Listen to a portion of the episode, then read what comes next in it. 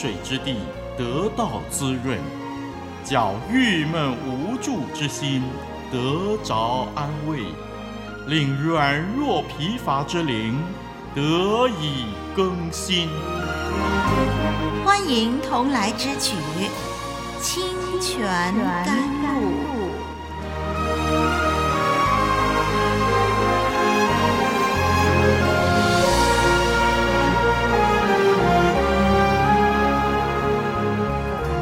朋友、弟兄姐妹，我是林丽文，又是收听清泉甘露的时间，让我们预备好圣经，一块儿的来聆听创世纪。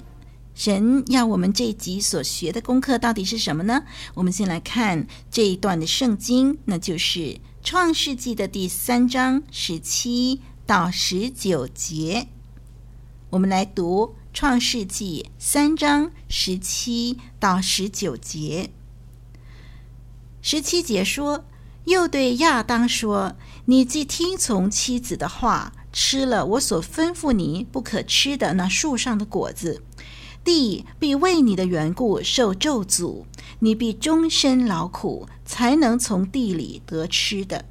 地必给你长出荆棘和蒺藜来，你也要吃田间的菜蔬。你必汗流满面，才得糊口，直到你归了土，因为你是从土而出的。你本是尘土，仍要归于尘土。我们读到这儿。好，上一集呢，我们研究到神对蛇、对女人所宣布的审判。那么，从第十六节到第十九节的经文里边，我们就看见女人要在家庭里的自然关系上受到挫折，又要在生孩子的时候忍受分娩的痛苦。那男人呢？男人则要因为供养家庭而感到泄气。嗯，夫妻呀，在这些逆转当中经历痛苦，什么痛苦呢？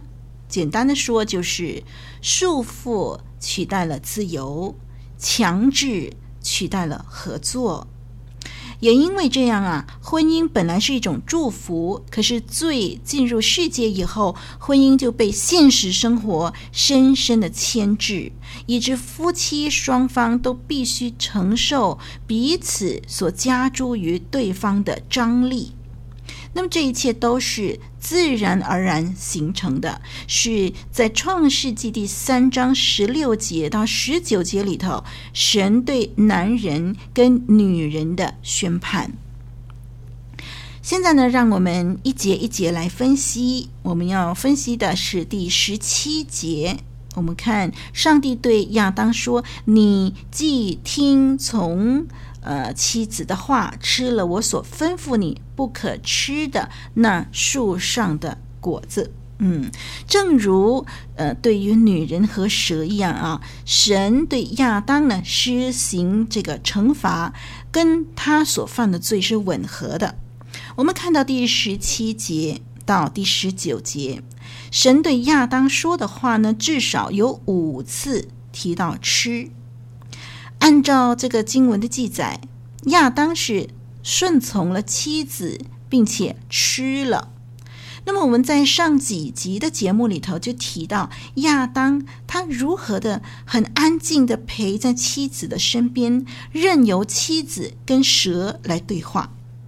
即使妻子在提到神的禁令的时候，呃，他出现了偏差，可是亚当依然默不作声。一个更可怕的推理就是说，也许亚当自己也不完全信服神的吩咐，而相信了蛇的谎言。于是呢，在创世纪第三章第六节就记载说，他接受了妻子摘下的果子吃了。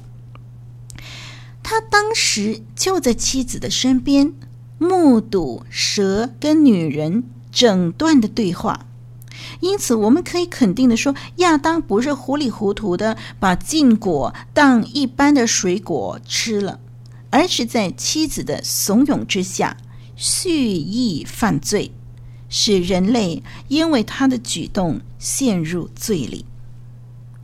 好，我们再看同样是第十七节。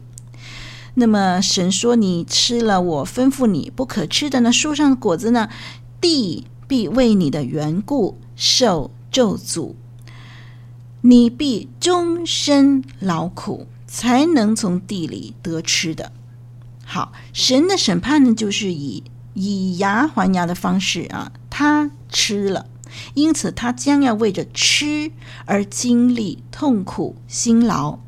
这个判决啊，作为犯罪的永远的记号，就是男人为了活命必须历尽痛苦，好像女人为了生育经历痛苦一样啊！让我们注意哦，这里呢，这一节经文说：“你必终身劳苦。”这个“劳苦”两个字，跟第十六节神对女人说。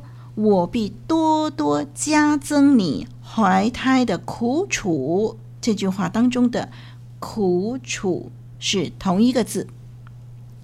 你必终身劳苦的“劳苦”这两个字，跟第十六节的神对女人说：“我必加增你怀胎的苦楚。”这个“苦楚”跟“劳苦”在原来的这个希伯来文圣经里头是同一个字。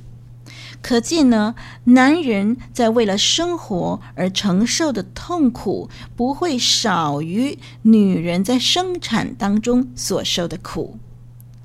这一切都是因为罪，使到地受到咒诅，地被破坏，不能够享有丰盛富饶，以致男人要终身劳苦，才能够从地里得吃的。您正在收听的节目是由活水之声录音室所提供的。我们的网址是 www.livingwaterstudio.net，l i v i n g w a t e r s t u d i o .n e t，请继续收听。我们来看第十八节。第十八节说：“地必给你长出荆棘和蒺藜来，你也要吃田间的菜蔬。”这个地呀，因为人的罪受到咒诅，所以呢，就会长出这个荆棘和蒺藜，阻碍人的耕种，以致人的工作会很辛苦，令他汗流满面。我们知道呢，这个荆棘和蒺藜就是咒诅的记号。可是男人要吃田间的菜蔬，这是神的恩典。就是虽然呃经济和蒺藜会长出来啊，虽然男人要很辛苦的工作才有的吃，不过他毕竟还是可以吃，他还是可以吃田间的菜蔬。所以在这个审判当中，还是有恩典的。男人仍然从地里的生产的粮食维持生命。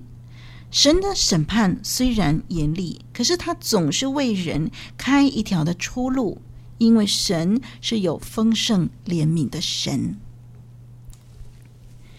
让我们接着来看第十九节的上半节，这几个字：汗流满面才得糊口。让我们注意工作。本来是一种的祝福，是神创造人的时候啊，给人一种特殊的使命，那就是管理神所创造的一切，并且在伊甸园里头负责修理看守。这是只有尊贵的人才拥有的职分。最初呢，神让人工作，这是一种生活方式，一种服侍神的方式。当时并不是为了糊口才工作的。人在园子里啊，有吃不尽的果子菜蔬，所以呢，就算是没有工作，还是有的吃的。可是如今呢，必须辛苦劳作啊，必须受尽挫折才得糊口。糊口这两个字呢，实在很有意思哦，表示呢，仅仅够塞在嘴巴里，想吃更多更饱，就得再加倍劳苦。哈哈，这个叫做糊口，这个跟最初在伊甸园里头的光景啊，相差十万八千里了。我们继续看十九节下半节，十九节这里说，直到你归了土，哦，要汗流满面啊，呃，一辈子那么终身的劳苦，直到什么时候？到死为止，直到归了土。男人的艰辛劳苦一直持续下去，直到死亡。我们看到这一段的经文呢，有三个重点要留意的。首先，神说过：“你吃的日子必定死。”啊，这句话应验了，就是这个男人啊，要终身劳苦，最后他的结局是什么呢？是死，是归土啊。那么死，在神已经说过的“你吃的日子必定死”这句话已经应验了。这个死包括了灵性上的死，就是人跟神的关系破裂了，人不能够再享受跟神面对面的那种亲密的交流，反而呢成了站在与神敌对的一方，这是灵性上的死。同时，这个罪呢使到人的身体状况改变了。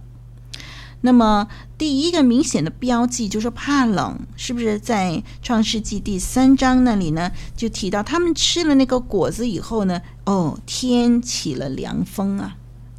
那么身体的状况改变了，怕冷，紧接着呢，还有其他的疾病跟肉身的死亡就来了。所以这个死呢，除了灵性上的死，还有肉身的死。肉身的死呢，就叫人的身体归回尘土。化为泥土，让我们不要忘记一件事：蛇在审判的时候呢，它是什么呢？它是终身吃土，对不对？神审判它要终身吃土，而人死后却归于尘土。哦，所以人死后啊，肉体变成了蛇的食物，何等的讽刺！第十九节下半节，第一个重点就是有关于死神的这个话语的应验。第二方面，让我们注意这个死亡啊，一方面呢是罪呃带来的一个刑罚，不过另外一方面，死亡它是一个恩典，因为人要终身劳苦，汗流满面才得糊口。而且要活在人与人之间这个互动当中所发生的各种各样的张力当中，这是很痛苦的人生。神预备赐给人的那种更高层次的生命，因为罪而失去了，取而代之的是混乱，是痛苦。不管如何努力，都没有办法逃开这样的定局。可是。死亡将这一切的痛苦画上了句点，人因为死亡而不必再生育，不必再耕种，不必再挨饿，不必再为人际关系而苦恼。所以，因着神的慈爱，人类因为犯罪所引起的咒诅，并非毫无止境，而是等待死亡临到就结束这一切。因此，我们从这一段的经文可以看见，一方面，死亡是人犯罪以后所带来的一个刑罚，同时它也是一个恩典。说到这儿呢，有一件事我们要格外的小心呢，那就是虽然死亡是为了世上一切痛苦来画上句点，可是人的灵魂脱离肉体以后，必须要有个归宿。人如果在世上敬畏神，归属于神，他的灵魂在死后就将享受神永恒的安息。可是，人如果在世上不敬畏神，他死后他的灵魂要归到永远的火湖里边，受永永远远的刑罚，在那里没有恩典，没有完结。我们要留意。死亡虽然是肉身的解脱，人却没有权利主宰自己死亡的日期，因为生命的主是神。人如果擅自结束自己或者是别人的生命，就是冒犯了生命的主了。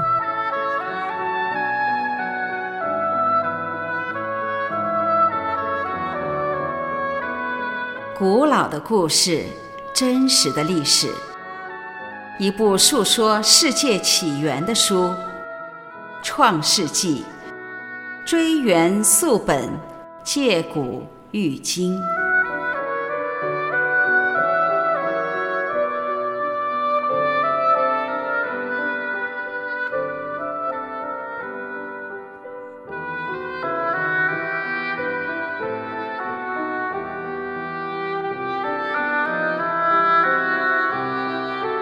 我们再看第十九节的经文当中，第三方面要留意的是，神提醒人，人本是尘土，出于尘土，仍要归于尘土。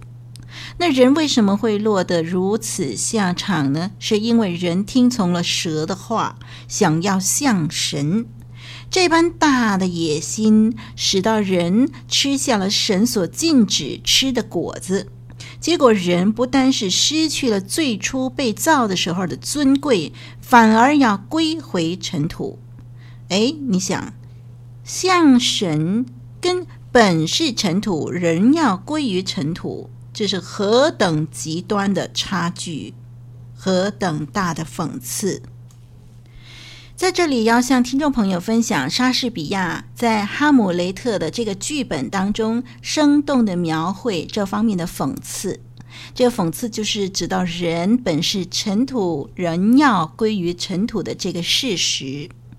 那么这段的资料取自 Allen P. Rose 所著的《创造与祝福》第一百八十二到一百八十三页的资料。哈姆雷特。在找到尤里克的头盖骨之后，在坟墓边就对霍瑞修说：“我们将变成何等卑贱的躯体啊！”霍瑞修，亚历山大高贵的尘埃可能变成塞桶口的泥。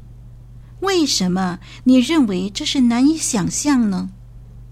亚历山大死了，亚历山大埋葬了，亚历山大归于尘土。尘土就是泥，我们拿来做烂泥。为什么它所变成的这堆烂泥不能拿来塞啤酒桶的口呢？飞扬跋扈的凯撒死了，化作泥土，可能用来补住破口，抵挡寒风。哦，这曾经叫世界震惊的一堆泥土，竟然拿来填补破墙。弥补冬天的裂缝，弟兄姐妹，人落得如此下场，实在咎由自取。神实在不需要顾惜人类，他是万有的主宰，他可以对我们毫无留恋。